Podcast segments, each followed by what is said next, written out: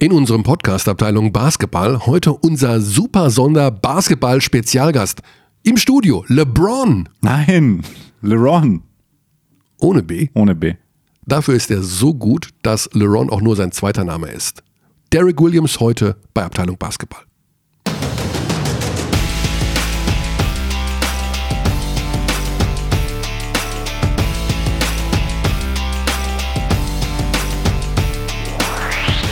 Tag in die Runde. Guten, gut, guten Tag. Alex, ich habe das erfolgreich, den erfolgreichsten Podcast Deutschlands gehört. Er heißt Gemischtes Hack. Ich weiß nicht, ob das der erfolgreichste ist, aber Ja, es ist der erfolgreichste frei zugängliche. Ach, da gibt es ja noch Unterschiede, ne? Natürlich. Es gibt Und- noch einen sehr berühmten bei Spotify. Felix Lobrecht und Tommy Schmidt heißen die beiden, Comedians, und die nennen ihre Hörer Hackies. Jetzt ist meine Frage, weil wir die, die macht das Sinn, dass wir nicht mehr von Hörern sprechen, sondern auch für unsere Hörer ein Wort erfinden? Also, Welches könnte das dann sein? das weiß ich nicht. Also wir haben Abteilung Basketball ist ja schwierig. Also Abteiler, Teiler, Abt, Äbte, Baller. Abdis? Abdies? Oder ist das kindisch? Macht man das nur, wenn man ein Comedian-Duo ist? Du hast doch auch gewisses äh, Comedy Potential, nicht? Mhm. Komödiantisches Potenzial. Ich muss ja Deutsch sprechen. Sollte ich. Wir müssen schnell zum. Basketball kommen. Ich habe einen Kommentar gelesen zu diesem Podcast, wo jemand äh, geschrieben hat, dass es grauenvoll war, so ungefähr wie wir über T-Shirts gesprochen haben. Über welche T-Shirts haben wir da gesprochen? Ach so, die. Tommy dass und wir- Rashid Hey, Mahal Basic. Danke an, an Rashid und Genau, äh, danke an Kleppi. an Tommy, ja. Und, Ja, und, aber und wie jemand hat geschrieben, das habe ich gar nicht gesehen, dass es ihn genervt hätte, dass wir über T-Shirts Ja, ich weiß, ich gesprochen hab haben. mal. Da kann ich nur sagen, Als Sportsmann bin ich enttäuscht. Wir reden über die Playoffs, Baby. oh yeah. Wir, Playoffs, baby. wir haben ja beim Wir waren gestern in Ulm. Genau. Zum Zeitpunkt der Aufnahme ist es Mittwoch vor Spiel 2 Bamberg-Fechter und erst recht vor Spiel 2 Braunschweig gegen Bayern, aber Das nach. Spiel 2 Bonn-Oldenburg Mhm. und nach Spiel 2 Ulm gegen Berlin. Kurze Einschätzung zu allen Serien. Also, wir sind, denke ich mal, bestätigt worden. Also Bayern gegen Braunschweig, sorry, aber ich Sehr, bin, sehr seltsames ja, Spiel. ich bin, ich habe was gemacht. Also ich habe das gemacht, weil ich es auch wollte. Oh. Oh ich habe bin- Verdacht. bin, habe hinübergeseppt vom Basketball zum Eurovision Song Contest. Ja, ich bin, bin dann später auch da gelandet. Hast du den Madonna-Auftritt gesehen? Ja, ja, der war eine Katastrophe. Sagst du? Weil? Ja. Weil das stimmlich nicht gut war, das habe sogar ich gehört. Und ähm, mir hat das nicht gefallen. Mir, dafür haben mir viele, komischerweise haben mir ungewöhnlich viele Lieder gefallen. Aha. Na, Aber wir dürfen nicht so abschweifen, wir müssen beim Basketball bleiben.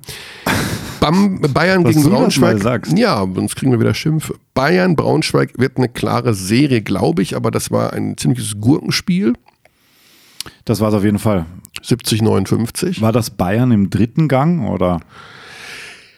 Wir haben ja schon mal darüber gesprochen. Ich glaube, es ist schwer für eine Mannschaft, nicht 100% zu spielen. Also du, Oh, ich habe eine Idee. Wir fragen nachher jemanden. genau, heute Spezialausgabe. Ja, nachher kommt noch zu uns. Genau. Also wir machen einen kleinen deutschen Vorlauf, bevor wir dann ins American English überwechseln, weil unser Gesprächspartner der deutschen Sprache vermutlich nicht mächtig ist. Aber ein paar Wörter kann er. Apfelschorle, Apfelschorle das kann er. weiß ich, das habe ich schon gehört. Ja. Wir Und können ja äh, fragen, was er gelernt hat mittlerweile. wir werden um gleich wen handelt es sich denn? Ist es wirklich? Wir werden gleich die, die Abtis, die Äbte darauf vorbereiten, was auf sie zukommt, denn ich denke mal, so eine kleine Grundausstattung auf Deutsch, damit man weiß, worüber wir mit dem Herrn reden werden, können wir in unserem deutschen Vorspiel jetzt hier auch machen. Gut, also Bayern gegen Braunschweig würde ich mal sagen, ja, wir werden das auf diese Serie vielleicht mal eingehen, wenn sie zu Ende ist, würde ich sagen. Sie ist sportlich nicht die ganz große Herausforderung gerade. Die Braunschweiger haben sich reingehängt und haben versucht, glaube ich, so ein bisschen Zerstörer-Basketball ja, zu spielen. Ja, ja, ja. Aber Auch super Moral bewiesen. ja, Moral ist ganz weit oben. Also das ist eine, das ist eine Erfolgsgeschichte, was die Löwen Braunschweig in dieser Saison geschrieben haben. Definitiv. Und ich bin sehr gespannt, wie diese Geschichte weitergeht. Dennis Schröder war vor Ort. Ja. Auch im Audidom jetzt, gell? War im Also Audidom. war auch bei den letzten Hauptrundenspielen da. Genau. Also er ist ja auch Teilgesellschafter, wenn ich das richtig verstanden habe. Ja. Er, ich weiß die Prozentzahl nicht, aber ich glaube ein Viertel. Du wüsstest sie gern. Ja, weiß ich nicht. Nee. Ja, doch. also ähm, da bin ich gespannt, wie es weitergeht in der nächsten Saison mit neuem Trainer und ja, wie die Mannschaft, ob die zusammengehalten werden kann. Also speziell Lansdowne, Atherton, Kleppeis bleibt, das haben wissen wir. Ja.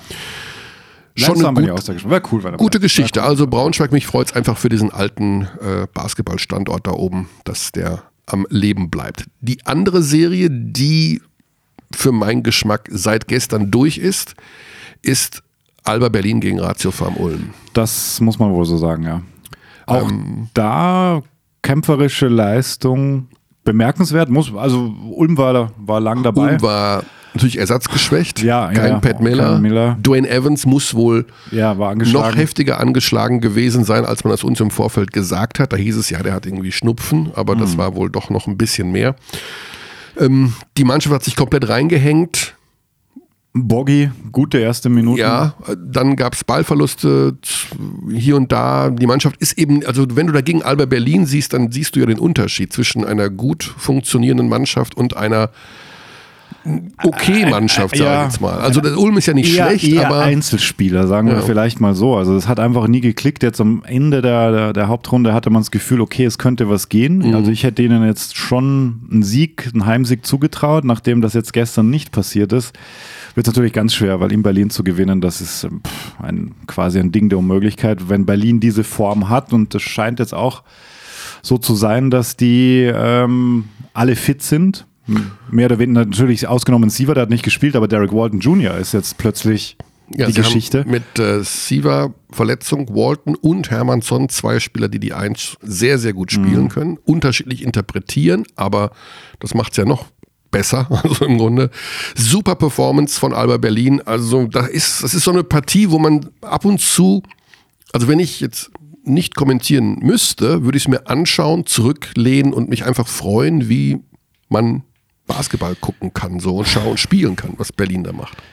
Ich sag mal mit einem Sternchen, wenn Sigma auf dem Feld ist. Es ist schon ein erheblicher Unterschied. Ja. Die Minuten ohne Sigma, natürlich tun sie sich da schwerer, aber es ist einfach bei jedem Spieler kommt mir vor, klar, wenn er auf dem Feld ist und dann geht der Ball natürlich auch zu ihm und er kann, er kann seine, oder ich habe ihn gestern wirklich aus nächster Nähe beobachten können und er macht ja mit Augenkontakt, schickt er ja seine Leute durch die Gegend. Ja. Das ist ja Wahnsinn. Diese nonverbale Kommunikation, die diese Unit dann da hat, wenn die da gemeinsam auf dem Feld stehen und auch diese Starting Five, die gestern gespielt hat, die dann wieder kam zu Beginn der zweiten Hälfte, das war schon beeindruckend, wie er die dirigiert. Also Ja, also top, wie das funktioniert bei Berlin, auch ohne Siva und ähm, bin sehr gespannt dann auf das Halbfinale, wahrscheinlich gegen Oldenburg. Also das ist auch Was eine Serie, die Serie 2-0 bringt, ja. steht und es gibt eine, wie ich finde, interessante Parallele zwischen Oldenburg und Berlin. Ich meine, der gelbe Trikots. der, der Lux Sigma von Oldenburg heißt, heißt äh, Rashid Mahal Basic, wenn man es irgendwie Wenn man es nimmt. irgendwie so, So würde ich es fast sagen. Bälleverteiler, wieder Triple-Double, wieder 12, 21, 15 und 10, glaube ich. irgendwie sowas Absurdes wieder. Also von der Spielweise her meine ich, ähm, beide, und das finde ich jetzt dieser Trend, über den wir in dieser Saison schon häufiger gesprochen haben, es geht Richtung Offensive. Oldenburg, Rashid ist natürlich größer, noch größer. ja, bei Oldenburg scoret auch wieder knapp 100, ja, ja. ja. Alba knapp 100. Also das wird ein schönes Shootout. Also da muss ich ganz offen sagen, nichts gegen Bonn und ich vielleicht kommen die auch noch mal zurück, keine Ahnung. Ich will die jetzt auch nicht zu sehr äh, zu, früh beerdigen, aber natürlich hätte Oldenburg gegen Berlin einen gewissen Charme im Halbfinale. Absolut. Also da bin ich dann, also da wüsste ich auch gar nicht, wen ich picken sollte, Nee, weil Oldenburg in unmöglich. der Form mit dem Cummings, du hast Paulding, du Ja. hast äh, äh, Mahal Basic, also drei Offensivwaffen. Dazu hast du einen Tada, der dir alles wegverteidigt. Natürlich Defensive schon das Problem bei Oldenburg. Also Ja. sie kassieren ja auch viel, auch jetzt äh, gegen Bonn wieder 87, wenn ich es richtig im Kopf Sie habe. kassieren schon einiges, aber ja, machen eben vorne auch wirklich beständig über 90, also Absolut. wirklich beständig. das kann auch halten. Also Du kannst auch Teams, also gut, im Finale wird es dann nochmal anders aussehen, ähm, aber Auf die Serie gehen wir aber erst nächste Woche ein. Also wir wollen jetzt hier nicht das stimmt, das stimmt. kein Disrespekt vor äh, Bonn und Ulm, die beide noch in der Auch Serie Bonn sind. super gekämpft, äh, TJ Di Leo auch, also das ist auch ein geiles Team. Also, Eine super Mannschaft. aber Oldenburg in dem Moment zu erwischen ist einfach schwierig. Also da tun sich aktuell in einer Serie alle Teams schwer. Ja. Also Was mit Fechter und Bamberg ist, das wissen wir nicht. Wenn dieser Podcast online geht, zu dieser Uhrzeit, also am Mittwochabend, recht spät, wird diese Partie 2 bereits gespielt sein. Ich Mhm. Was? habe Ja, progno genau. Prognostiziert, also ich, alle lieben Rasterfechter.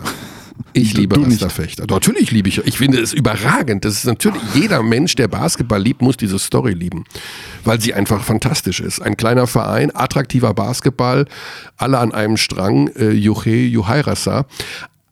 Ich glaube, dass sie in dieser Serie eins, sie führen 1-0, Standpunkt jetzt, kein Spiel mehr gewinnen werden. You are a hater. Nee, ich, aber sagen wir mal so, wenn das zutrifft, bin ich ein total geiler im Übrigen. Ne?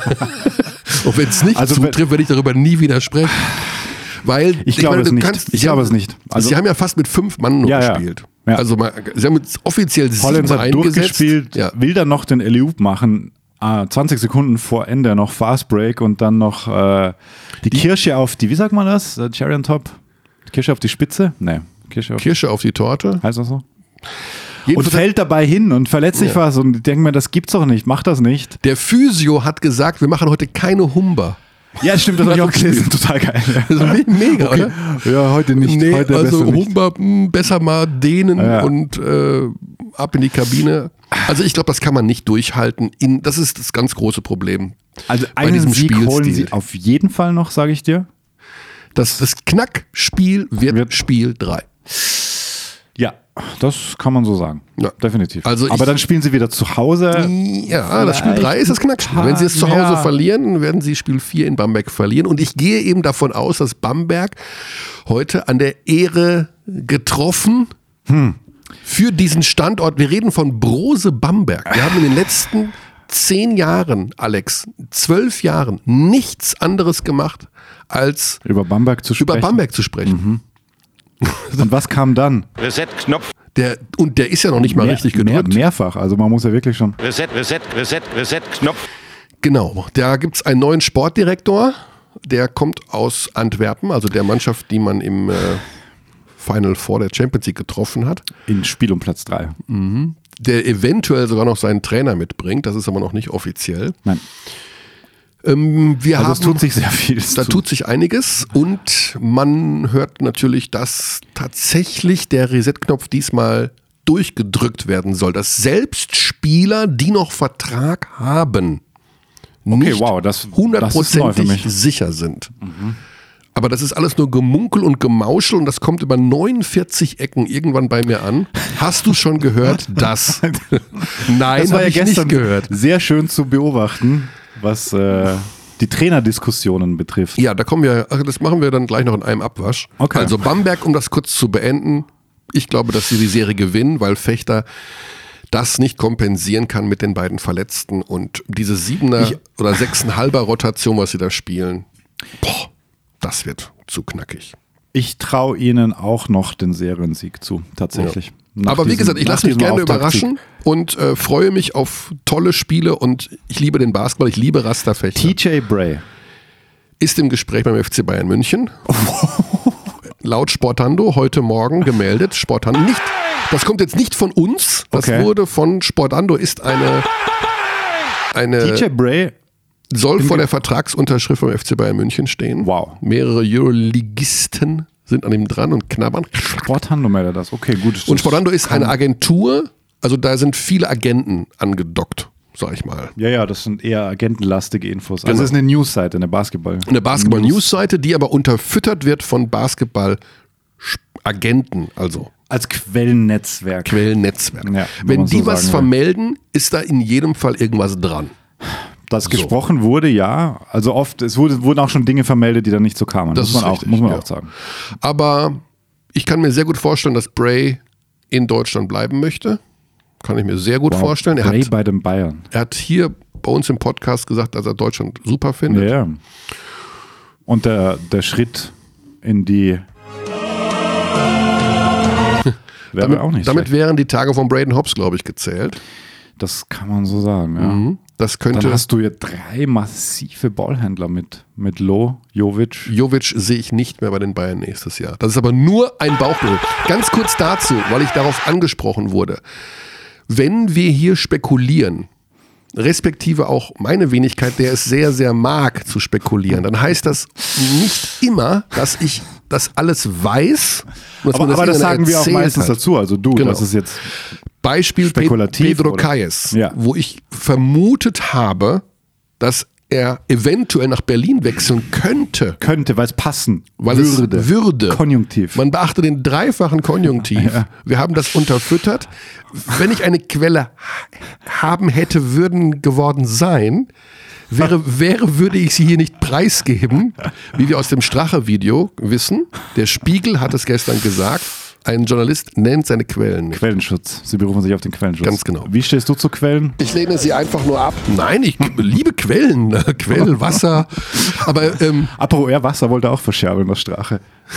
Hinten raus. Dann. Jedenfalls, ähm, also mal abgesehen davon, ich weiß nicht, wo Pedro Kayes Trainer sein wird, weil jetzt hört man wieder, dass er vielleicht bleibt. Ist doch schön, super. ich liebe Ja, Rasta ja. Fechter. Okay, aber bring, bring den Gedanken zu Ende, was die Spekulationen betrifft. Genau. Ist es etwas, es ist etwas, das im deutschsprachigen Basketball Nicht vorhanden ist. Genau, ist wenig im Vergleich zum deutschsprachigen Fußball beispielsweise. Gibt es, es gibt ja Da generell gibt es auf transfermarkt.de einen eigenen Ja, äh, Gerüchtebalken bei, bei Spielern.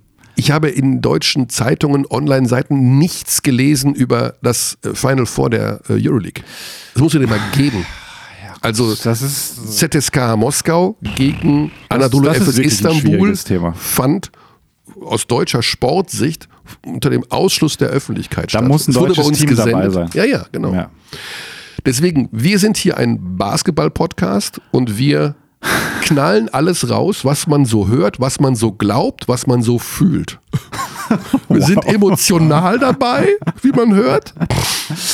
Und manchmal wissen wir auch etwas und das erzählen wir auch ganz gerne. Und manchmal wissen wir etwas und erzählen es eben nicht. Das stimmt. Genau. Das stimmt. Thomas Pech zu Ratio Farm Ulm als neuer Trainer ist ein Gefühl unterfüttert von zwei Meinungen, die wir hier im Podcast abgespielt Genau. haben.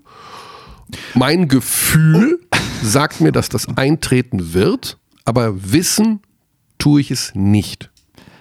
es Und es wurde uns versichert, dass auch noch nichts unterschrieben ist. Und das glaube ich auch. das, das Lustige war ja, dass wir gestern Beteiligte beider Teams getroffen haben. das ist korrekt. Im Vorfeld des Spiels, bei dem wir zugegen waren. Und also alleine die Körpersprache dahingehend zu interpretieren, wie sie dich auch anschauen und wie sie Gespräche eröffnen, Ja, weil es wird ja wahrgenommen. Und, äh, aber es war ja nicht ungut auch. Also Es ist, die Sache ist die, wenn ich irgendwo bin und unterhalte mich mit Menschen, dann weiß ich, ich werde oft, also man, es ist ja so, alle denken immer, ich bin Journalist und all, plauder alles aus, was man mir erzählt. das ist natürlich Quatsch. Das ist Quatsch. Man wird belogen, beziehungsweise man bekommt auch oft Man wird auch benutzt manchmal. man wird benutzt. Man be manche sagen einem Dinge, damit man sie sagt, weil es damit sich ihnen- die Verhandlungsposition verbessert. Vielleicht, genau. Ja, ja. Also wer weiß. Wir haben letztes Jahr oder vorletztes Jahr hier erzählt, Nils Giffey ähm, unterschreibt in Bamberg. Ja, ja. Der Kollege Giffey hat mal, ich glaube, stabile 50.000 Euro mehr deswegen bekommen im Jahr. Weiß ich nicht, Wow, vermute ich mal. hm, dann- Keine Ahnung. Dann also, hättest du beteiligt werden müssen. Nein, aber äh, wurscht, ist es ja auch egal. Jedenfalls, ihr Abdies da draußen könnt versichert, euch versichert sein, wir plaudern hier nicht einfach nur so blind und wild vor uns rum. Manchmal haben wir eine Meinung, manchmal ein Gefühl und manchmal auch Wissen. Und sehr oft macht es uns oder immer macht es uns Spaß, auch über Gerüchte zu sprechen, darüber zu philosophieren, weil das macht Sport ja auch so einmalig, dass du über Dinge diskutieren möchtest, dass du Mhm. ja das Verlangen hast, was wäre, wenn, so, was würde passieren, wenn Genau. Pedro Kayes zu Alba Berlin geht, wenn Thomas Pech zur Ratio Farmung geht, wie würde sich das System dort verändern? Ah, Ja. Und so machst du ja auch Inhalt. Was haben wir immer gesagt in Frankfurt? Wir glauben, Gordon Herbert geht für ein Jahr zur kanadischen Nationalmannschaft und kommt dann wieder. Bumm! Neuer Trainer Herzlich Frankfurt. willkommen, Sebastian Gleim. Alles Gute für die einjährige Arbeit in Frankfurt. Das ist derjenige, der die Lücke für das eine Jahr ausfüllt. Es Ja. wird genauso passieren, wie wir es hier vermutet haben, ohne es gewusst zu haben. Also, ja. Edge Badge. so, Jetzt geht's los! Genau, gleich- Jetzt geht's los! gleich kommt unser Spezialgast. Es wird LeRon sein. Oh, genau, Leron on a B. Das ist ganz geile Trivia. Das also. ist ganz geile Trivia. ja, aber genau. ich weiß sie leider. Ja, Ich habe warum, auch überlegt, ob ich sie dich fragen soll. warum er nicht LeBron heißt. Ne? Zweitname einfach nur aus dem Kopf raus. Ach so, Unseres Gastes namens. Nein, wir, wir müssen ja jetzt sagen, wir wollen ja jetzt schon vorbereiten, dass er gleich da ist. Ja. Also, wir haben gleich hier im Studio und jetzt äh, ganz kurz, bevor jetzt irgendwelche Hater kommen und sagen, ein Bayern-Spieler im Studio. Dieses Studio befindet sich in Bayern und zwar relativ nah am Spiel und ähm, Und du hast halt besseren Zugang als Mitglied auch. ich bin nicht Mitglied des FC Bayern München. Boah, Alex, das setzt nicht sowas in die Gerüchte. Welt. Setzt Wir das, lieben Gerüchte. Ja, aber das ist kein Gerücht, das ist äh, Verleumdung. Also, der FC Bayern München, die Abteilung Basketball ist, also in dem Fall wirklich die Abteilung Basketball, nicht weit von diesem Studio entfernt. Wer uns hier besuchen möchte in diesem Studio, Ist auch von anderen. Vereinen, ist eingeladen. Ob Oh. Paulding, Ist das aus, jetzt- ah, nee, ah. Paulding war ja schon da, aber jetzt be- persönlicher Besuch im Persönlicher Studio. Besuch. Sind wir natürlich offen Was für ist- alle. Aha. Ja, Weil wir natürlich jetzt Danilo Bartel schon hier hatten. klar. Äh, Als Final-MVP, also uns kommt natürlich auch zugute, dass das Basketballprojekt des FC Bayern München relativ erfolgreich war in den letzten Genau. Monaten und Jahren. Aber ich weiß, wie schnell man in diese Ecke gerückt wird, dass man irgendwie dem Verein irgendwie, ja, hm, wie auch immer, ist egal. Ich versuche mich schon zu rechtfertigen, bevor irgendwas passiert ist. Grauenvoll. Monster unterm Bett. Nein, also Derek Williams kommt gleich. Ja, freue ich mich, freue ich mich sehr. Wir werden das natürlich auf Englisch führen, dieses Gespräch. Logischerweise. Mm, Wir werden ein paar Themen anschneiden, um vielleicht den. Soll ich echt Abdies jetzt sagen oder ist das Quatsch? Mich schüttelt es ein bisschen jedes Mal, wenn du das den gemacht Hörern hast. ähm, Äbte. Äbte. Naja, sagen, aber bitte, bitte Vorschläge schicken an abteilungbasketball.gmail.com und auch weiterhin bitte äh, Thesen, Themen. Natürlich behandeln wir nicht immer, wir lesen alles, Mhm. das definitiv. Ähm, also auch Sprachnachrichten oder auch Mails an abteilungbasketball.gmail.com. Genau, also um einen kleinen Oder sich Faden, als Studiogast. einen kleinen Faden schon mal vorzugeben auf Deutsch, wie was wir mit Derek Williams vorhaben. Mhm. Er ist ja die Nummer zwei im Draft gewesen, in der 2011. NBA 2011 Hinter Kyrie, hinter Kyrie. ja, aber vor. bis ich hier mal einen Gedanken zu Ende führen kann. Weil du vor Trivia schon wieder, der Sabber läuft dir ja aus dem Mund, weil du jetzt von 1 bis 15 den NBA-Draft 2011 durchgehen willst. Natürlich, da waren, Ja, da waren einige bei. da waren einige dabei, ja. Wesley, Clay Thompson, Das war der Wesley-Jahrgang, ja. genau. So. Es geht immer darum, Derek Williams hat das ja in der NBA zu, ja, hat da einige Jahre gespielt, aber war natürlich jetzt nicht der populärste Spieler, wie man das eventuell erwarten könnte, wenn jemand an Nummer 2 gedraftet wurde. Und vor diesem Hintergrund ist im Grunde seine Karriere verlaufen. Ja. Sehr Das hol holprig, kann man sagen. Genau, also er ist nicht in Teams. diesem Scheinwerferlicht, wie jetzt zum Beispiel, also jetzt schon ein, ein, ein Zion Williamson steht als Nummer Ja, 1 Draft. wobei du gar nicht weißt, was daraus wird. Genau, also ja. oder wie überhaupt die letzten Jahre die Stars alle da abgefeiert wurden. Er war quasi immer so ein bisschen unter dem Radar und das soll so ein bisschen, also wenn wir mit ihm sprechen, werden wir genau auch über diese Rolle reden, warum er dann aus der NBA nach China, von China nach München, Mhm. jetzt beim FC Bayern Und wie es möglicherweise weitergeht. Und wie es eventuell weitergeht und Ja. so weiter und so fort. Also, das soll so ein bisschen die Struktur sein als kleiner Leitfaden, dass er, wie es ihn hierhin verschlagen hat und wie er als, äh, wir werden am Anfang mit dem Begriff Outlier konfrontieren. Das würde ich gerne im Vorfeld schon auf Deutsch übersetzen, damit da kein Missverständnis aufkommt. Das klingt so ein bisschen wie Außenseiter, aber das stimmt nicht, sondern er ist eher so ein Sonderfall. Also, One das- of a kind. ja, genau, dass er eben als ein, ein Weil er halt alles auch ein bisschen kann. Also das. Genau und seine Geschichte Und seine Geschichte, ja, genau, dass er. Dass von der er, Highschool Ja. übers College in die NBA war schon eine andere. Hm. Also auf der Highschool war er schon, der war auf einem totalen Mini-Highschool. Also das war ein totales La Mirada heißt die so? La Mirada heißt das Ding. Also Kalifornien. keine Ahnung, hat irgend so eine kleine Klitsche vor dem Hintergrund, dass seine Mutter ihm gesagt hat, keine Sorge, wenn du gut spielst, die werden dich schon finden. Auch Ja. das werden wir gleich mit ihm besprechen.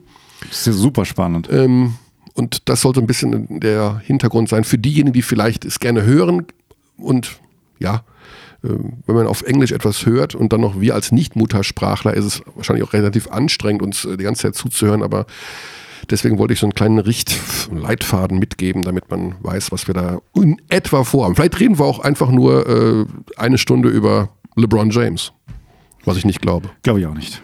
Darf ich dir noch soll eine ganz schnelle Trivia machen zum Draft?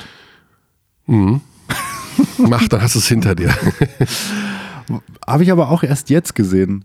Wer wurde an 15. Stelle gedraftet, hat letzte Nacht Eastern Conference Finals gespielt und wurde von den Indiana Pacers gepickt. Und ist schon NBA-Champion geworden. Er ist nicht bei den Pacers geblieben. Also einer von Milwaukee oder einer von Toronto logischerweise. Genau. Er ist nicht bei den Pacers geblieben und war 15. Pick im 2011er Draft. Das mit den Pacers hätte ich nämlich nicht Weiß auf dem Schirm gehabt. San Diego State College. Früher Spurs. Ich weiß es jetzt nicht. Kawhi Leonard. Kawhi Leonard war 15? Ja, ja, ja, ja. Das, äh, da war, wurde erst an 15. Stelle gedraftet und dann, dann noch von den, uh, jetzt kriegen wir dann, jetzt sind sie da. Jetzt sind sie da sind und dann da. sagen wir Hallo zu LeBron ohne B. Welcome to your podcast. LeBron. Derrick Williams. I don't know you heard this joke approximately Yeah. 1,000 times a year, but we still love it. Awesome. Thank you. Derek, let's get started with an article we found um, from the LA Times, March 2011. And the headline is Derek Williams, the outlier who skirted the grassroots basketball hype machine and still made it. Mm-hmm. This article was written before the draft. Mm-hmm. You know But- it? The Yeah, I do. Yeah. You know the yeah. Yeah. This is a lot about your life and about uh, everything after the college time, but before the draft. Mm. So we love the uh, the topic, the outlier.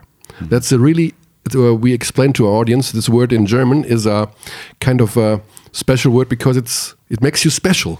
Yeah. This is the, the one mountain. There is a flat area, but there is one mountain. It's kind of the German expression for it. Yeah, um, Is it is this uh, the story of your life written in one topic here?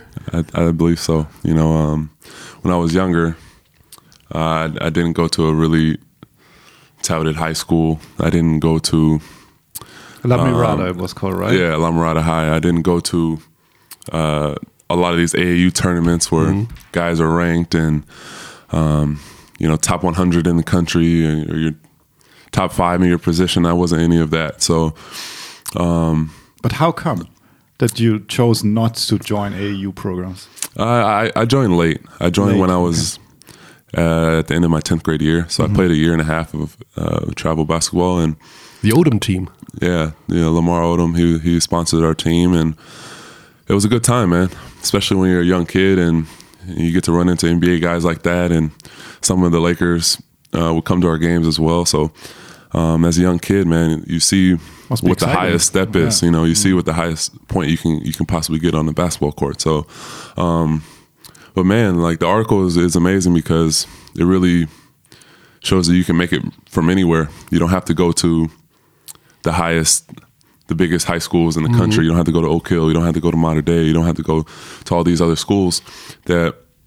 If you're good enough, they're going to come and find you. you That's know? the quote of your mother. Yeah. It's written in this article. Your Yeah. mother said this. Yeah. If you're good enough, they will find you. You don't need to go to a top-notch college or top-notch high school. you don't, and um, And they know. found you. and they found me. You know, I think uh, you know for not being one of the top 150 high school players uh, in the country in my senior year to being a top two pick 2 years later. You know, le- less than 24 months later, I think it's just a lot of hard work, man, and a lot of determination. Um, I think a lot of people don't pick the right school. You know, um, they just kind of go to whatever school is like, oh yeah, this is the biggest school, and they can't play at that level. And I think that that's that's that's the wrong way to think about it. You know, you want to go somewhere where you can stand out, where you can get, you can win. And I think that helps out a lot. You know, and I think our tournament run in college really put that over the top. You know, and it kind of solidified my position. And um, yeah, man, but.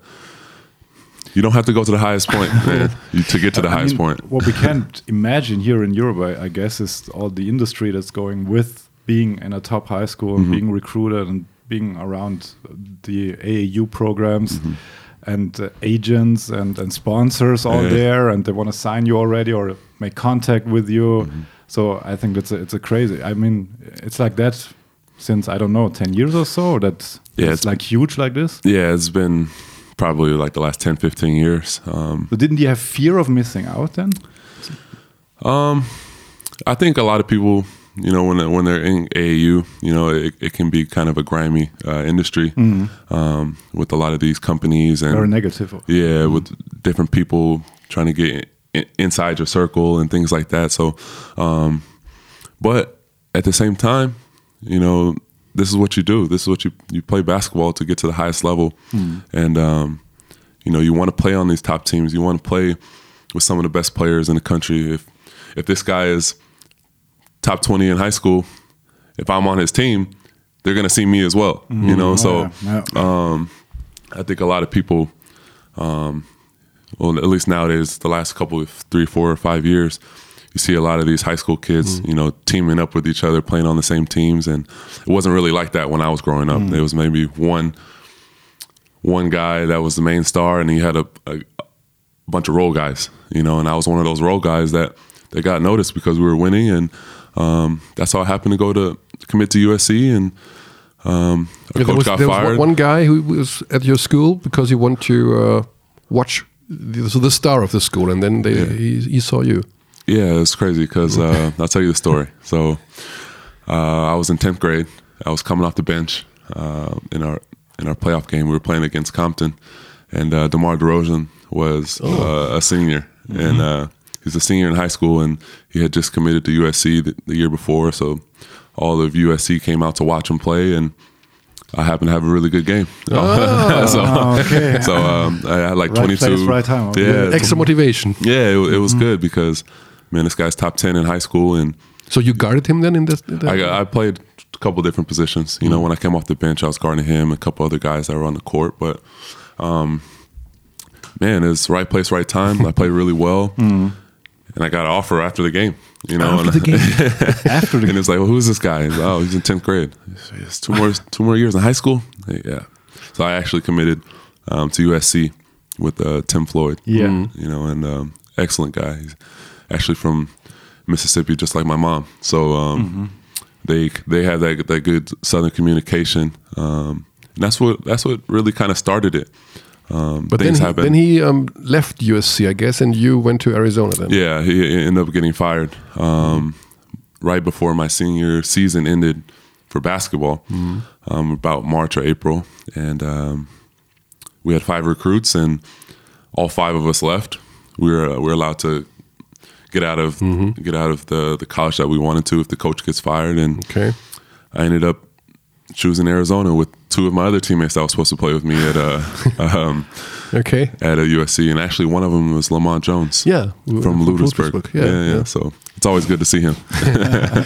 So uh, let's make a little time jump here. You got drafted number two, and what changed for you personally then? I mean, th- then you're suddenly out of nowhere. Maybe Uh-huh. but you're in the middle of this hype and uh, this hype machine. yeah, What happened? It's- and what exactly changed, maybe for you personally? it's um, man, it's it's a whirlwind, man. Just because two years prior, I wasn't, I didn't think I was going to be in the NBA at that time. You know, it's not that I didn't think I would ever be an NBA player, but I didn't think I was. It was going to happen that fast, and um, and it it kind of surprised me because when I was, it was just with my friends, my teammates were all hanging out, and then the next week I'm not at school anymore. You know, it's uh, I'm getting I'm getting ready for the draft. So How old Um, were you?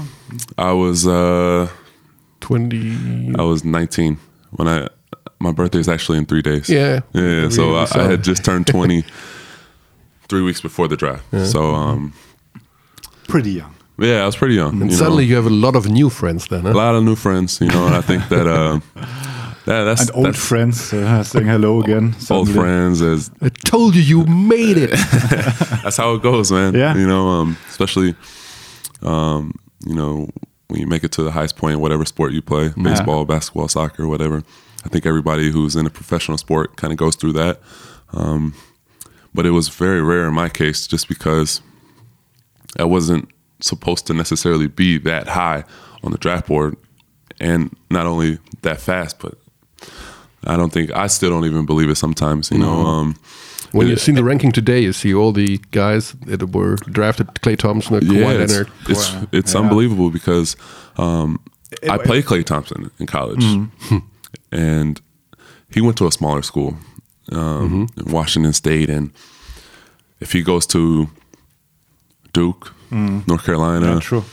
Florida, wh- whatever school you can name, Texas, he gets drafted top 5 Mm. and I think that um, Especially this year because it was uh, like a, a stranger year, Yeah. uh, prospect wise. Yeah, it many Europeans in the first round. a lot of Europeans, and I Yeah. think that kind of threw it off a little bit because um, you know you have Vesely, Valanciunas, Kanter. Kanter, and uh, Kanter didn't play at all Yeah. um, in- in college.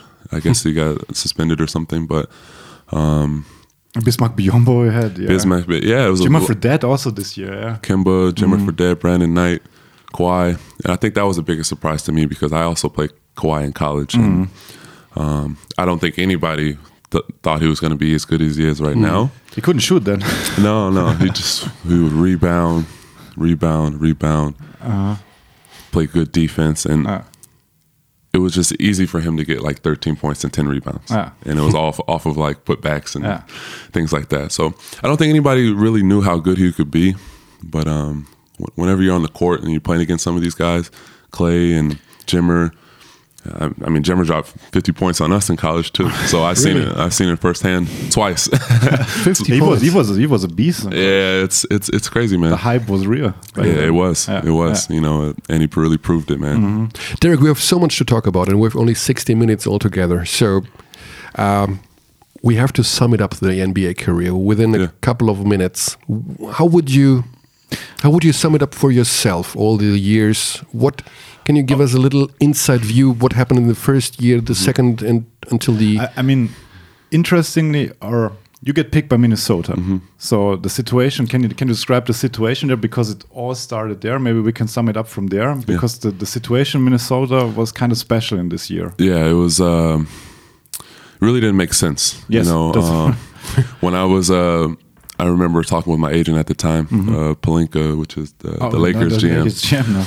and we were actually trying to get me moved to the third pick because Minnesota had already had fours. Yeah. They already had Kevin Love, Michael Beasley, Anthony Randolph, and myself Yeah. when they picked me. So we had four fours Yeah. with only 48 minutes. And, uh, and one basketball? and one, yeah, and we had a really we had a really good team, man. Um, but at that time, we were trying to get moved to the third pick, and Minnesota was like, "We're taking the best available player, and that's you." After they pick Kyrie, we're no matter what, we're going to pick you. So, I think from the jump, it was kind of it wasn't the right pick. It wasn't the right situation, and I think that uh, over the years, you know, it, it did help me out that you know Kevin Love actually did get hurt in his my second year. Yeah. And I started like 65 games. Yeah. and that really, really helped me kind of get the ball rolling. And um, you know, in my third year, um, I ended up getting traded to Sacramento, and um, you know, I thought I played pretty well there as well. Um, we also traded for Rudy Gay and kind of messed up my minutes a little bit here and there, but But also lottery team to this time, Sacramento. yeah, it was Minnesota Uh, tough- and Sacramento. too, yeah. they were the two worst organizations my um, from mid two thousands Yeah. to now. You know, and we didn't really get a lot of wins. People tend to forget that that Sacramento was not the best place to play for, uh, organization. It wasn't. It wasn't ran. It wasn't ran right. Um, and uh, yeah, so I finished off my rookie season with uh, my my rookie deal with Sacramento, and uh, I ended up signing uh, with the Knicks, a two year deal with the Knicks, and that was a big that was that was big for me because Phil Jackson was the GM, and whenever Phil Jackson calls, whenever you're like, wow, like I grew up like watching this guy like on the court. My were- you Lakers, were a Lakers fan, yeah. yeah. Mm-hmm. the- the growing up, after he was with the Bulls, it's like, wow, like Phil Jackson. I know He's the, whatever he was says, I, am gonna be there. Like, and he's like, oh, the Knicks called. They want to sign. you." I say, cool, I'll sign. And- No matter, Feels it, yeah. no matter what the contract is. Yeah, and uh, that was that was a big point for me because he had a lot of insight for me. He had a lot of a lot of different things to say.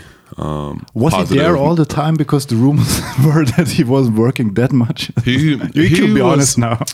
Phil, he actually was there, and a lot of the times he would Was be he on the court. Uh, oh, He would he would have his big high chair because his back During and like practice. his, Yeah, his yeah, back, and he would sit there. Yeah. he, He would sit to there coach on the court. all yeah, he wants. songs. You could tell he wanted to coach, you know, and and uh, I mean Derek Fisher was our head coach, Yeah. so he had a lot of insight with with him as well, and um, man, it was just you can tell he really wanted to coach, but he just couldn't be there full time, and it wasn't his job. His job was to be the GM. So And what book did he give to you? Because he was uh, known for giving books to Man, to, to he- players. He gave me like three or four books. Three or four Yeah. books. Yeah, you he was like, them? he was like, yeah, check these out. Check. And I'm like, ah, okay, okay.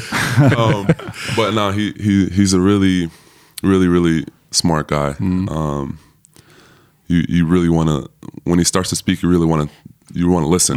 Mm. You know, because he always has good things to say. Um, but man, it, it was a good also time in New tough situation. Like from, I mean, it's the hugest market in the world. That's Playing- what. That's why I wanted to go to the Knicks. Yeah. You know, and I think, you know, playing in Minnesota, playing in Sacramento, uh, then playing Small- Madison Square Garden. yeah, small markets. Yes. And then I, I wanted to be on a big, bigger stage. Yes.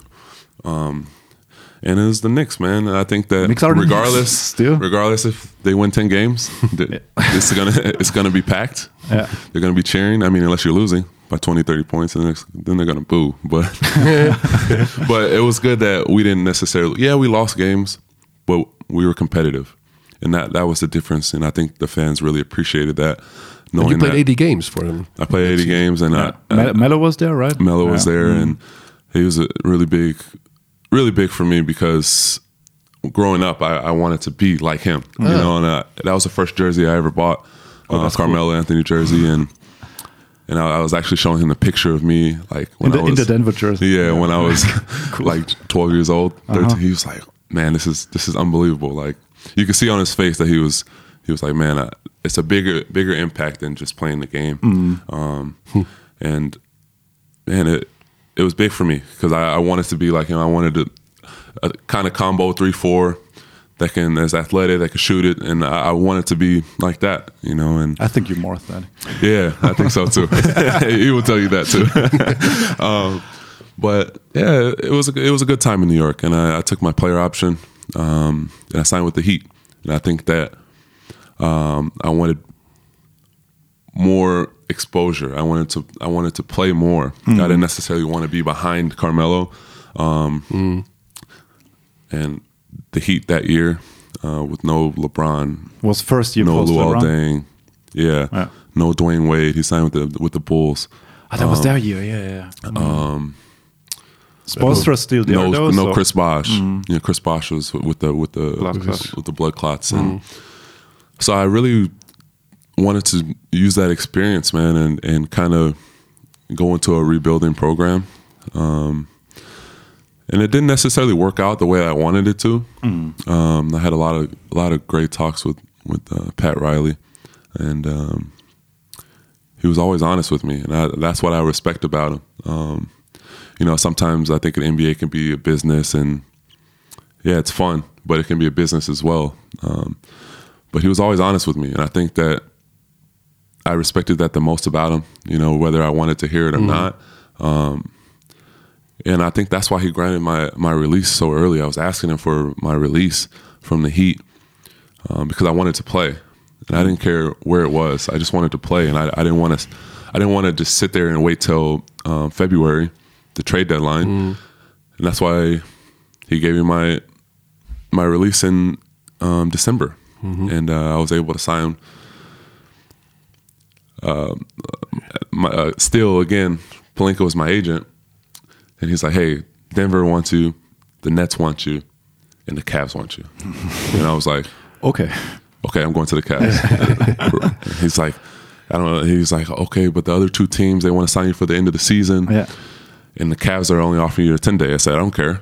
I want to go to the Cavs. I'll prove myself again. And um, that's how I've always been, man. It had nothing to do about the security. I just wanted to play. And I ended up signing a 10 day with the Cavs. I signed another 10 day. And then they ended up signing me for the rest of the season. So, and we ended up going to the finals that year. So I think that was the biggest thing. You know, And you got your minutes too. and I got my minutes. And I think not only did I get minutes, I got minutes on the arguably the best team in the league at Yeah, the time. yeah. You know, and we had Kyrie, Kevin Love, Bron, Iman Shumpert, Thompson. Thompson. Like we, we had a really, really solid team. And uh, I think we proved that, especially in the East. We just ran into a better team. And I think The one better. the one better team that could beat us, you know. and I think everybody is noticing that now with, over the last five years that hey, they're for the Cavs to even get one of those victories against them, I think that's that's a plus. So, And when you watch NBA games today, where does your heart belong then? ooh, I'm a Laker. I'm a Laker. I'm a Laker fan. although you don't know where uh, who is going to play on the team next year, maybe. He can still LeBron, text Pelinka. But if LeBron is call, would call you right now in this moment Mm-hmm. and would say, "Derrick, join us next year," but I'm not sure if you're going to play, but you'll be on the team, you would follow the lead. Um, I'll have to have a long talk with that. I have to. I want to play, and I think Yeah, that's my that was my decision why I came here. You know, and uh, I didn't want to be in a position to where I'm I'm just kind of here and there, like kind of here and there. I wanted to really prove myself again. So you, after the Cleveland uh, contract, you waited a couple of months. Nobody. What happened then until After you Cleveland? after Cleveland, and then you went to China? For, I went to China. Yeah, I was I was a free agent. five six months between this Yeah, uh, situation. yeah. So it, the season ended in in June. June. Um, free agency starts in July. Uh, waited in August, September, November, and then still nothing. Um, and I had some, yeah, I had some European offers, but I was still uh, stuck on the NBA. Like I, I wanted to be in the NBA, and I'll wait, I'll wait, I'll wait, and um, So nobody called. yeah, which was uh, very surprising to me because I thought I played really well. Yeah. But I ended up signing to China, and uh, I, I was there for two months. Before we talk China, retrospectively, do you think it was a mistake to join the Cavs and not play teams that might have uh, played you more?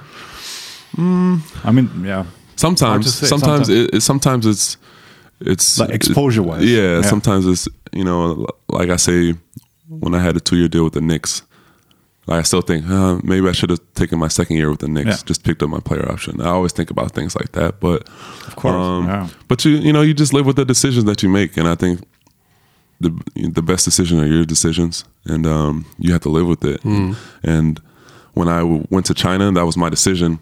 I didn't want to go to Europe because um, I would be out of the NBA for a whole year. You know, th- there's no buyouts, shorter season. shorter Okay. seasons, and that way of thinking last year got me back to the, the NBA with Pelinka. Yeah. So he became the GM of the Lakers. He was no longer my agent for the for the year, and um, yeah, I ended up signing with the Lakers after that. So yeah, yeah, got a 10 day then. yeah, and it was it was near the end of the season, but um, now that I look at it, I'm glad that I picked to come here, and I wanted a whole season. Yeah. I wanted to have a whole season of production, and um, to, just to be able to play, play through mistakes, play through ups and downs, um, Different style of play. different learn. styles. It's a different basketball planet, isn't it? Yeah, yeah, it's it's much different, man. Especially, um, you know, EuroLeague, BBL. They're they're they're different leagues, um, different countries, different different styles of play, Different culture. Yeah, Different, different referees. even. it's true. the few months in China, because uh, I mean, we go to China in uh, in uh, September for the World Cup, so we're pretty excited what what will expect us there, or uh, what we, what what we can expect. Yeah. So basketball wise, we heard a lot of things Mm-hmm. um, about the league as well. So about the country as well. So what's the first thing that comes to your to mind? Do you even remember the name of the team you played for? yeah, yeah. Be Um, honest. Yeah, the team I played on was uh, the Tianjin Golden Lions. Ah, very good. and uh, it was it was a good time. Um, they're only allowed two Americans per team. Yeah. Um, And only one can be on the court for the fourth quarter. Is that first right? and fourth. Four- first and fourth. It's so crazy. Yeah, so we have to sub in for each other, and second and third we can play on the You court played together. through. Yeah.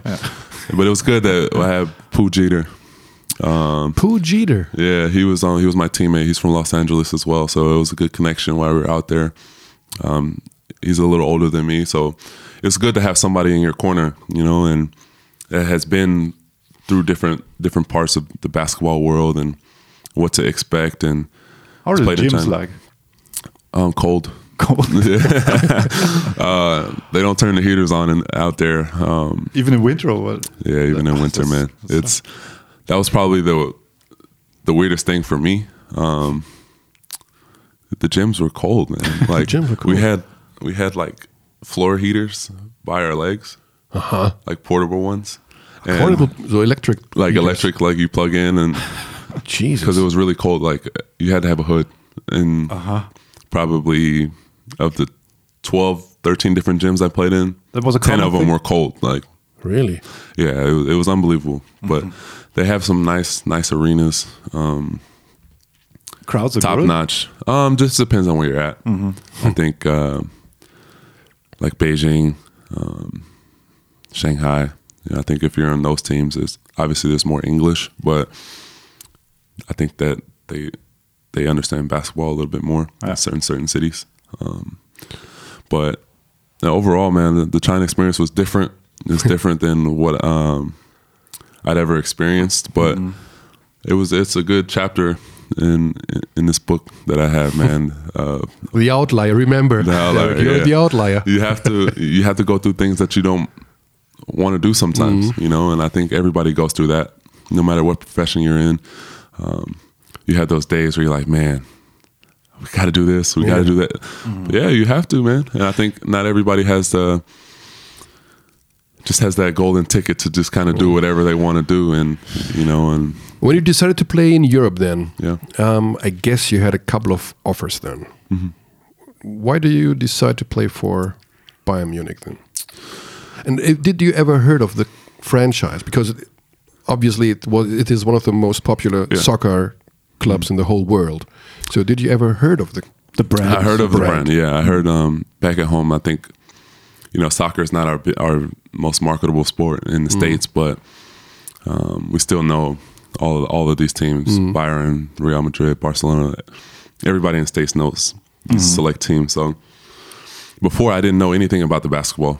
I just knew, okay, if their soccer team is top notch, I know their basketball.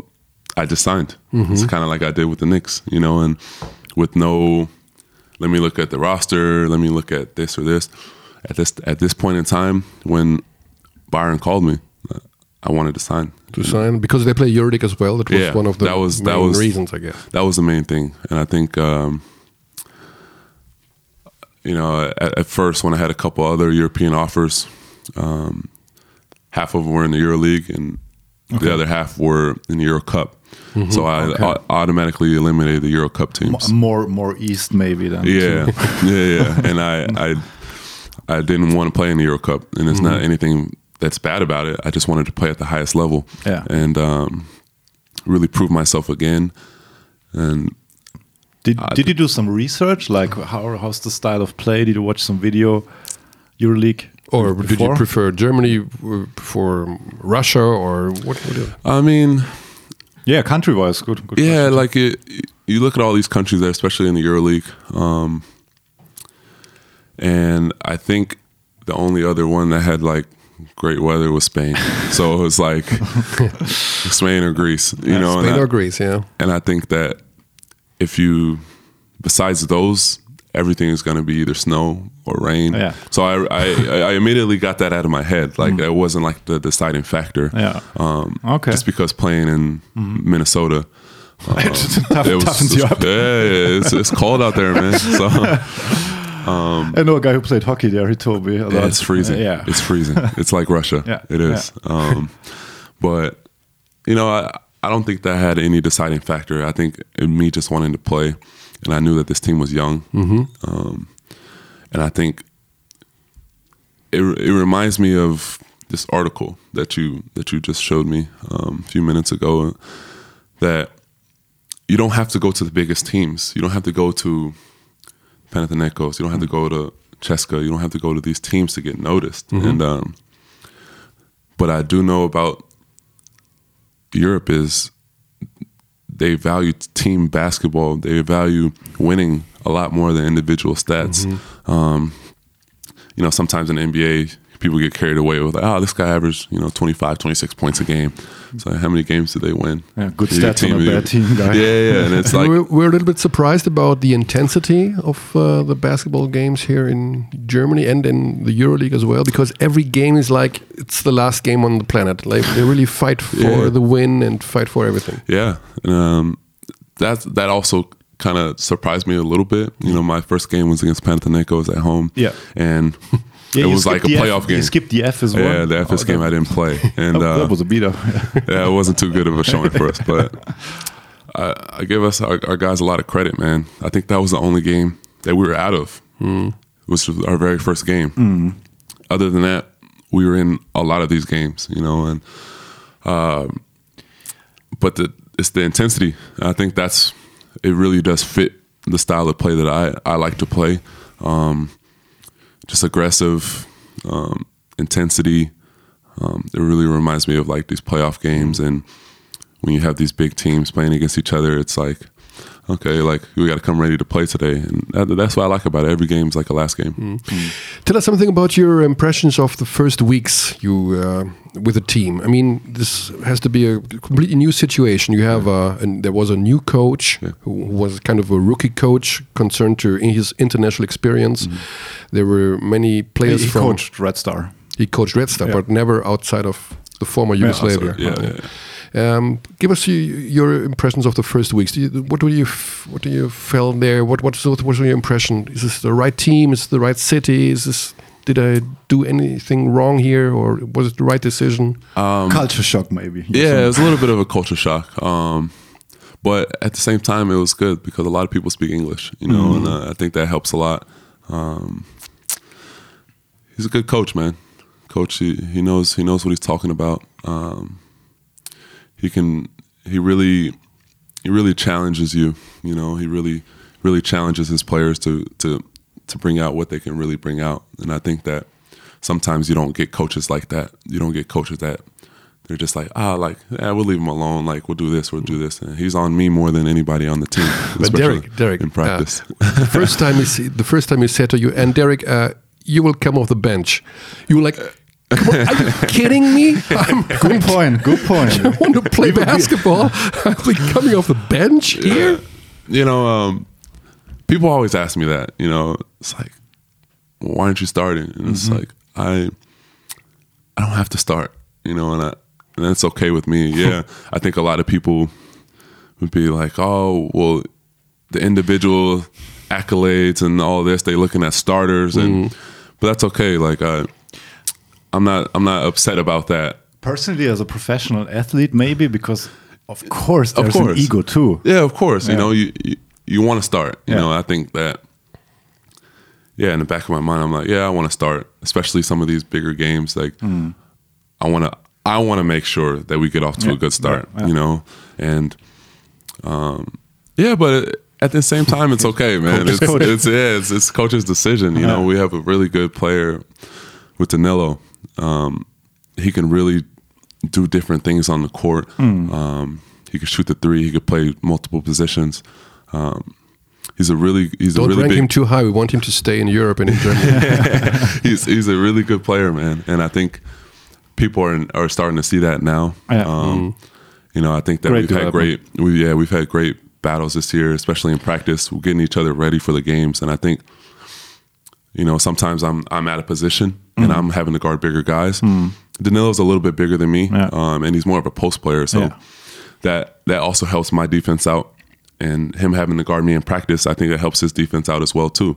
He's getting um, different looks um, than what he's used to. You know, I think he's not used to people shooting fadeaways, even though he's even though he's six ten. Now you know, I'm shooting fadeaways over him, and he's he's defending me really well in Mm. practice, man. I, I give him a lot of credit, um, but it has it has nothing to do with uh, who's going to start, who's not going to start. This, I mean, I probably started like three or four games this year, Yeah. but Yeah. When he was injured. yeah, it's like, but it's. I don't think we, us both, we we never, we never sat down and he never was like, "Hey, do you want to start? Do you want to?"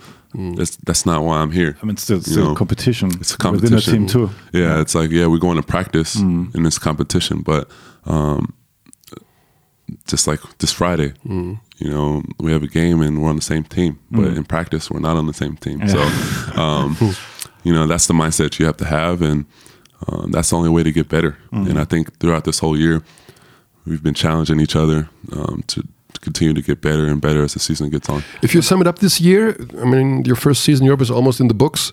Um, is it uh, the way you expected it from everything? The way, the competition, the, the traveling, the everything. Yeah, Traveling must be tough sometimes. Yeah, the traveling is tough sometimes. You know, I think, you know, my first six years, everything is charter, Yeah. everything. So Yeah. no matter what time you land, leave, you can leave whatever time you want. and I think, uh, I, I mean, that's the only difference. It's not like, it's not, it's, it's not a huge difference, man. Like, yeah, I'm on the bus like three hours. That's okay. Like, I'm a, I'm a regular person. I'm a regular person, just like everybody else. I can sit on the bus for two hours. Um, But um, The grind. I mean, It's a there's so many games and so far away. It is a grind, man. I will tell you that I haven't practiced this much in May Okay. ever. Okay. You know what I mean? so Oh, okay. like we're we're still going twice a day. Okay. It's it's it's a grind. It's a uh, grind like every day, every day, every boom, boom, boom. Yeah. In in, in uh, NBA you play more games. Games and you so it's like less, yeah. you practice less because you're playing so many games. co- NBA coaches always complain that they have no time to practice. There's no time to mm-hmm. practice, you know, it's because you're playing Tuesday, Thursday, yeah. Sunday, Monday. Sunday Monday, back to back. Yeah. You know, Yeah. and it's mm-hmm. like four games a week, and it's mm-hmm. like when can you really practice for an hour and a half, two hours? Also grow together as a team, as we have seen know. with- with Boston this season. So that might yeah, and had it, their problems. you need. I think that's that's been the best thing is you know whenever we have struggled, um, we've came back into the gym and just really prepared and, and fixed out the kinks that were that were getting us losses. You know, um, I think we had like a we lost three out of four earlier in the on in the year. Uh, not early, but we lost to Vechta. We lost to Oldenburg. yeah, uh, Oldenburg. I think we we lost a EuroLeague game in between there. So Yeah. we lost three out of four or four out of five, and I think that was the point where I came into the locker room and it's like we aren't as good as we think we are, you know. And I think maybe the EuroLeague kind of got us, you know, over our heads a little bit, and then we sometimes we came into these games, uh, we, can just walk in here and win, and we're not good enough to do that, regardless of which team we play. Um, so we have to continue to keep getting better, and um, you know that's that's that's the best. That's been the best thing. I think it's just kind of going back to. I haven't had that in a long time of like, okay, we're gonna come in and, and really practice today. And It's already halfway through the season, three fourths of the season done. Um, you don't really get that in the NBA. There's so many games you can't really get back to the basics. Interesting. When when we talk to our German players who play in the NBA, for example, uh, Daniel Theis or Paul Zipser, um, they say the chemistry is completely different in the NBA. It's more, you know, everybody does his own Individual, thing, individual thing, and here it's more, you know, let's go bowling, let's do stuff stuff like that. Um, Let's go Oktoberfest. If you compare, by the way, have you been to Oktoberfest uh, last That, year? that was the first week yeah, that I that got was, here. that's when, It- it was the first week you got. It was here. like the third day. Like I, I got here and You're then kidding. it started like that week. So More that was, cliches, not possible. that was that was that was a good um, So team that- bonding. That was the reason you signed. this is the city of the Oktoberfest. Paulaner Zelt. if, you com- if you compare the team chemistry that, that you uh, experienced in the NBA and now this one year here in uh, in Munich, how would you compare these two things? this is really like team bonding out here. I think we're with each other so much more than our families, you know, especially we're seeing each other five, six hours every single day. Every day. Every day. You know, um, sometimes even more than that, especially when we're on the road. Um, but we eat two, three meals together every single day. You know, and I think um, you don't get that in the NBA. You know, it's more individual, like some of the guys that you were you were talking about. Um, the only other team that I would say that had the similar type of bonding was I was on the Cavs, Okay. where whatever city we went to, we went to go eat all as a team, Okay. every road trip. You know, and the teams before that, we never did that. And And in one of our of your interviews you did with us, you you mentioned LeBron that you uh, learned a lot from him in this year. Yeah, you know, um, even though I was only on the team for five, six months, you can learn a lot from guys like that. Obviously, not just on the basketball court. He's one of the best to ever play the game, but just his his thought process. He's always two, three moves ahead, you know, and he sees the game like no other. And I think that's his best quality is, yeah, he's athletic and he can score. He's improved his jump shot over the course of five, six, seven years, but his IQ is so over the top, and his training is. It's not necessarily about working harder; it's working smarter mm-hmm. and making sure you're on it every day. You know, and that's why you. I mean, it's been 16, 17 years, and he he got hurt for the first time. You know, It's crazy. He- he's It's really spending crazy. about 1.6 million dollars a year on Yeah. on nutrition stuff and And I've seen it. Personal And trainer. I've seen it. like, yeah, this is this is a lot of money. It's unreal, This, this is this is a lot of So he has a lot of- stuff like uh, like that I would never even think of. You know, and he always has a chef. Always lifting weights, Mm-hmm. off days, um, riding the bike, VersaClimber, make sure he's eating the The right strange machine he used to do. thing. Yeah, that's the VersaClimber. A VersaClimber. Yeah. And I, I asked him, I was like, how did, like, sometimes when you're in a hotel, like, how do you not order the room service? Uh-huh. You know? And he's uh-huh. like, I just trained myself. Like, mm-hmm. Discipline. like it's, it's at my house too. Like, I have this fridge right by my, right by my bed. It's like, when I'm hungry, I just, I have the biggest bowl of fruit right next to me. Like I, I don't eat pizza. I don't eat burgers. Like I don't. Just why would I do that? And uh, why would I do it? Because it tastes good. and I'm like thinking like, yeah, you're right, man. But that burger is really good though. but uh, Okay, but no, it's it's he's a he's a next level athlete. Um, and for the course of 16, 17 years, he's been played the most games, the most minutes, most NBA finals in a row. And that's just hard work, man. And I think it's not just on the basketball court, it's what you do before the basketball court that can really propel you up to that next level. And the leadership, um, never blaming like other guys, never like he always wants to make the right play. You know, with three seconds left, he might not shoot the ball because there's a better shot.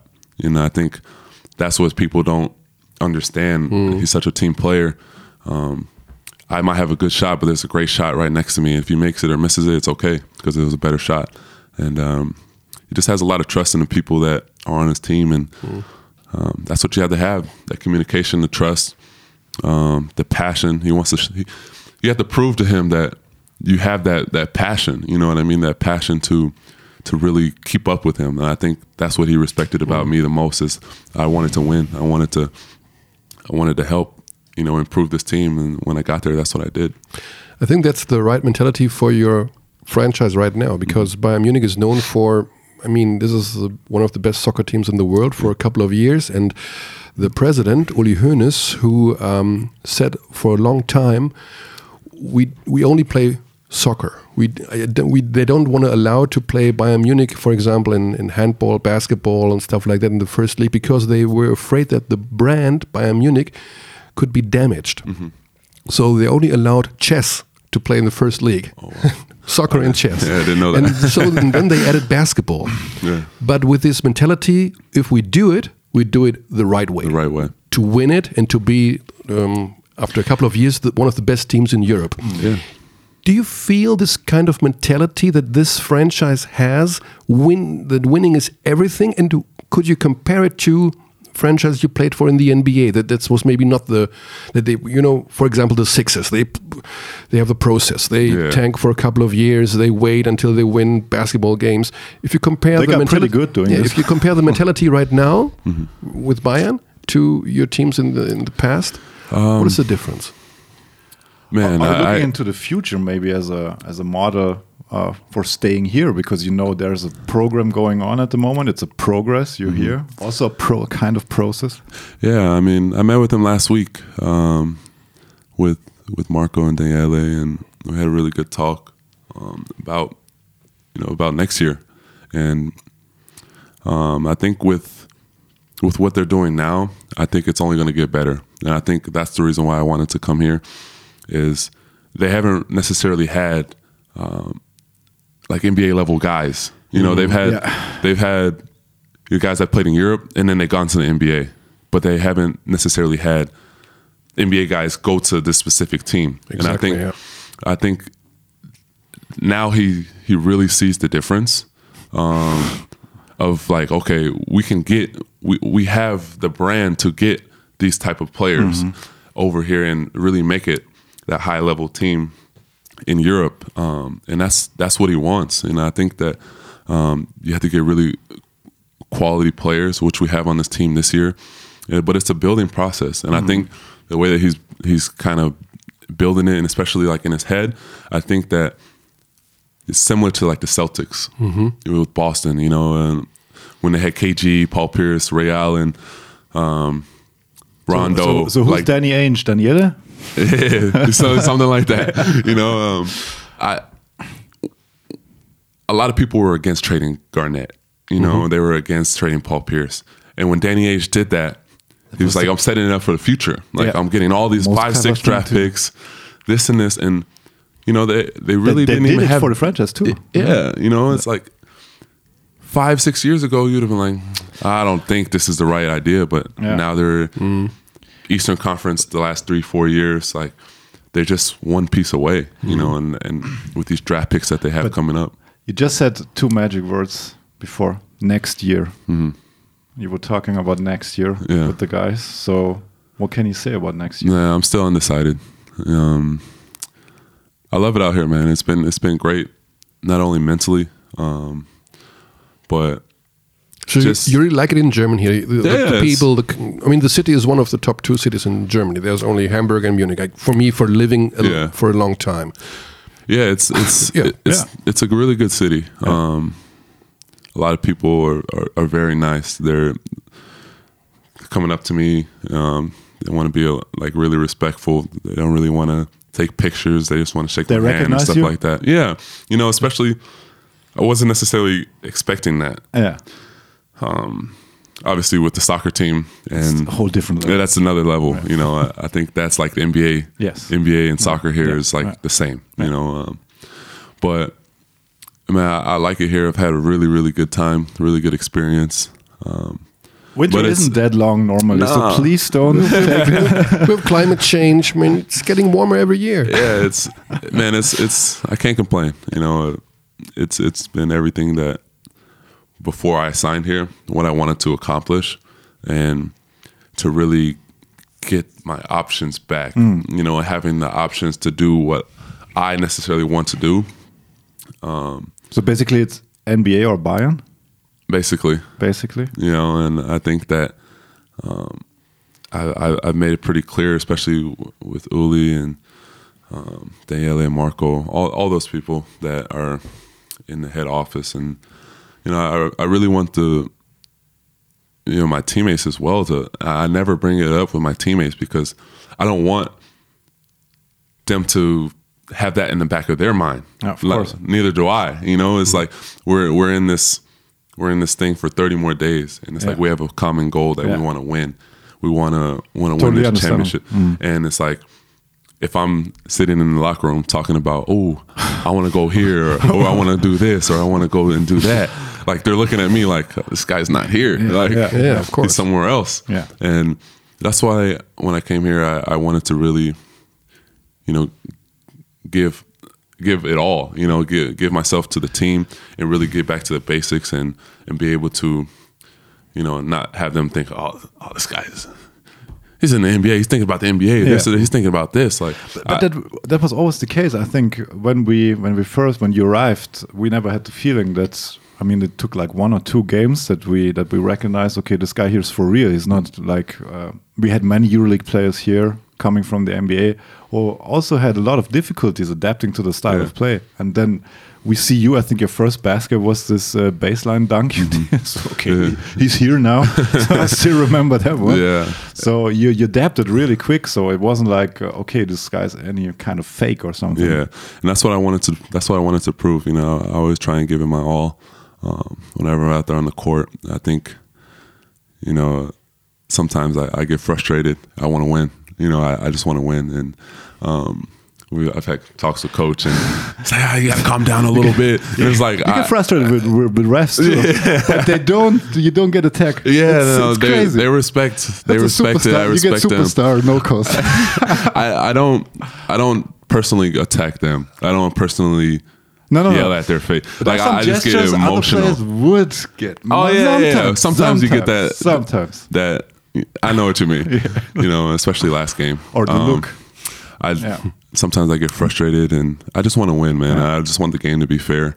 Um, I want us to have a fair opportunity to win every single time, and um, you know, sometimes it it might involve me getting a tech, and uh, yeah, it takes out of my salary, but I'm doing it to No, change it's the just- game. Yeah, of course, of course. know, uh, But the right kind of emotions, in my opinion. But sometimes I thought, okay, if another player is doing this, man, he might. Get, Yeah, yeah, he uh, might get he attacked. might get. But I think we we all have mutual respect. And, Yes. Uh, Yeah. Once I say what I have to say, then it's over. There is some interesting um, thing about playing in the NBA. When we talk to the German guys, uh, as mentioned, they say, well, they they are looking for role players there. I mean, you have every Yeah. every uh, franchise has its superstar or. Maybe two or Golden State three or four, whatever, and uh, the rest of them are role players. So uh, you want to play the game of basketball. You want to not sit on the bench. Maybe uh, it's better for you to stay in Europe because they The style of play fits you really well. yeah, the style of play fits you, and you can do everything. I mean, you can play one on one. You can. You're a team basketball player. You can. You can shoot the threes. You can rebound. You can do everything. But they are looking for r- role players in the NBA. Maybe Yeah. they they don't have a role for you right now. Mhm. You know, I was I was actually reading something on Twitter uh, last night about Looney, the, the the five men for the Warriors, and this they're saying uh, who would have ever thought that we were gonna draft or they were gonna draft James Looney to be a role player on the Golden State Warriors because in the draft he wasn't getting drafted as a role player. He's like, oh, maybe this guy can really help change our organization. And it's like I know he can do a lot more different things than what he's just doing on the Warriors. And sometimes you have to sacrifice um, your individual stats or um, your individual play to have a common goal. So I think that not all, not every organization, especially in the NBA, is like that. It's like True. they're at a championship level, and it's like okay, we have this piece, this piece, and we have to kind of fill around.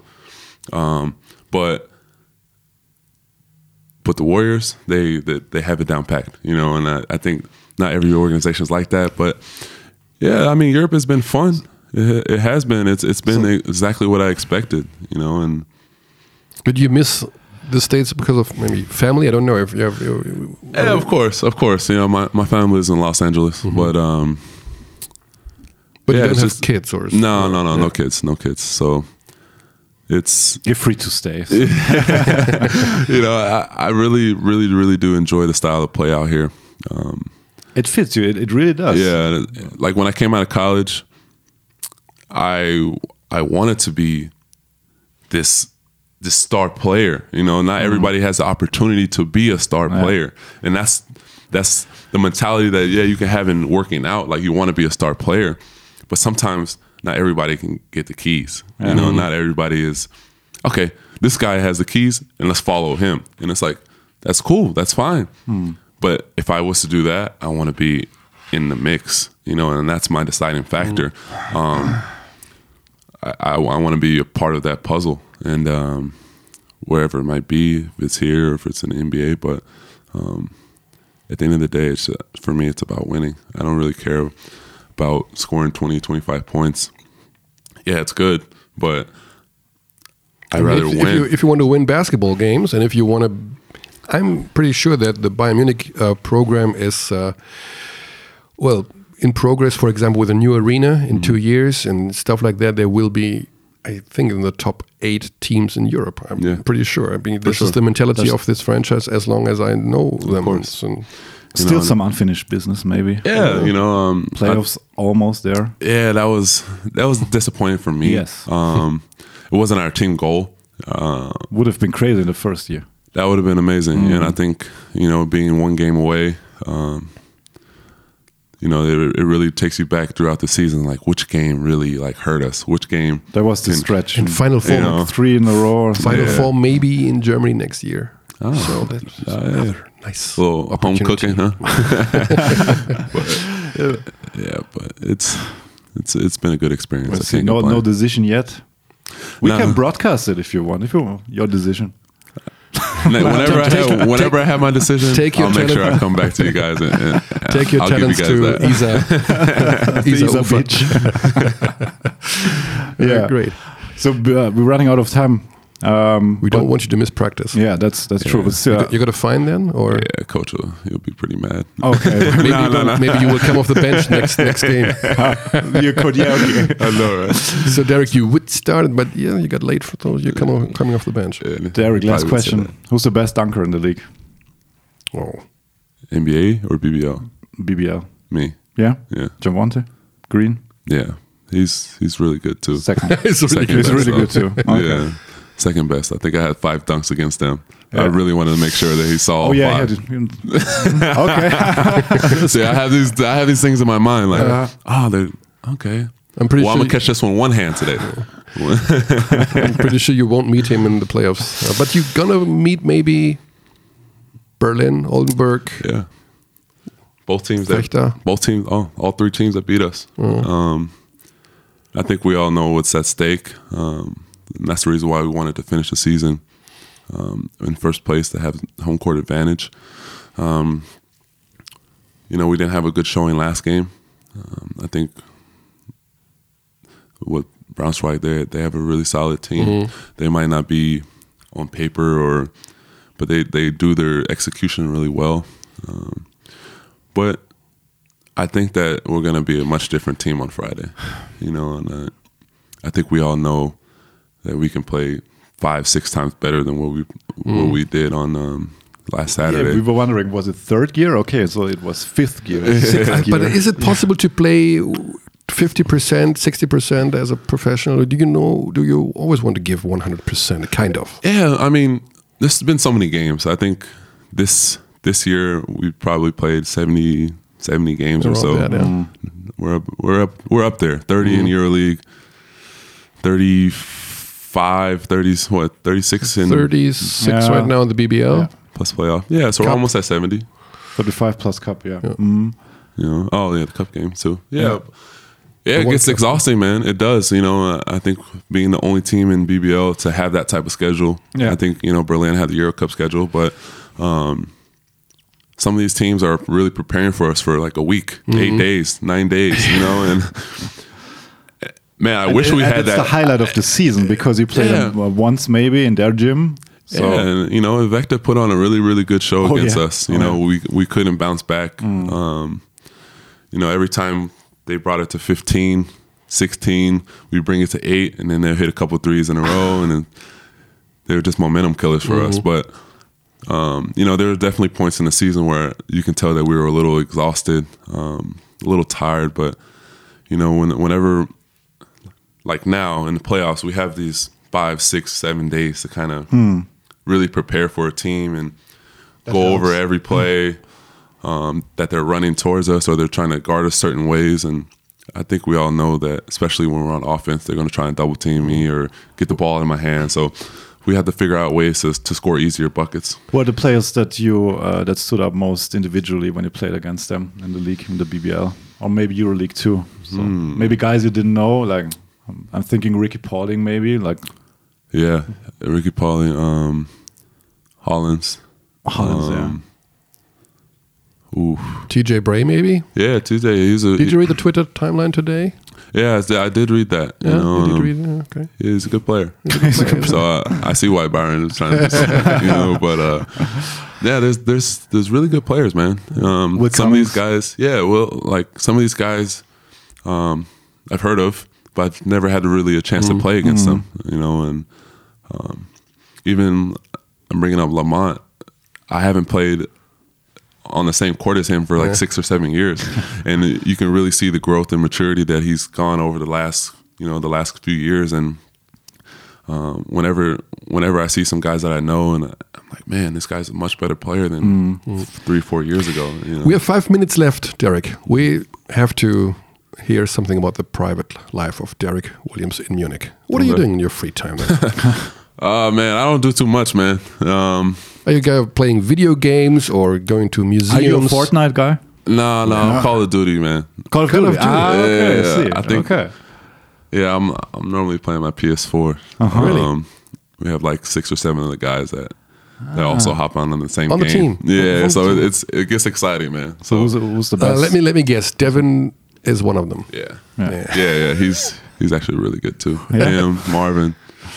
Marvin, okay. Oh, uh, Danilo, no. nah, Danilo's not a gamer. No. No. he's not. He's not a gamer. Devin Um, has three little kids Amaze. playing video games. Yeah, Braydon, no. um, Brady's a nah, family not guy. Braydon. yeah. King, Okay. KK. He's a family guy too. Yeah, it's Family Guy. I think I think these guys they, they all want to be kids as well. Still, so Yeah. um, it's always it's it's. Honey, I it's have, I have to read the playbook. playing uh, Call of Duty. Okay. But uh, I'm I'm I'm really not doing too much, man. I'm really basic. I'm not really. Not so much time to enjoy. We have uh, nature. Here's lakes and the mountains and stuff like that. we've enjoyed you know English Garden and stuff like that Yeah. um, as a team a few times. So whenever we do have a chance and it's nice outside, we we definitely like to um, try and, check it out. But What about beer garden? You like uh, not really a beer don't drink- drinker. no beer drinker. no, no, no. Um, but from what I've experienced, it's. I mean, they're all pretty cool. You know, the Oktoberfest. It's that's. I was. I've never seen anything like that. So but it can be scary too because there are many people packed into a. I've never seen so much beer in my life. Yes. For one, but yeah, there's a whole bunch of people packed in there, and Mm-hmm. it- I mean, it's it's a good experience. I've I've only heard about this in like on the internet Mm-hmm. and like people saying, "Hey, like you ever heard of this October?" People dressed up as well. Yeah, people are dressed up in the outfits and Friends I maybe will fly will next September. You're still on the team, of course. Then friends will fly yeah, I'll make sure that they come out. I'll, if I'm here next year, I'll make sure that people are coming out People for are that. coming from, from LA to they have you to. here. You have to experience that. I'll tell you that. Yeah, sure. Everybody goes there. I mean, I took a break last year. Um, and what we need at the very end, we need a we need a name for you. We call you D Will in Sonor. We is D Will. Yeah, people that's- call you D Will in. Yeah, that's been my nickname probably Really? since mm, ninth grade. Ninth Really? grade? Wow. Yeah, like D. Will, D. Will. Deron Williams in the NBA. Yeah. he was actually on the Cavs with me, so it was funny because we had Oh, was two D Wills.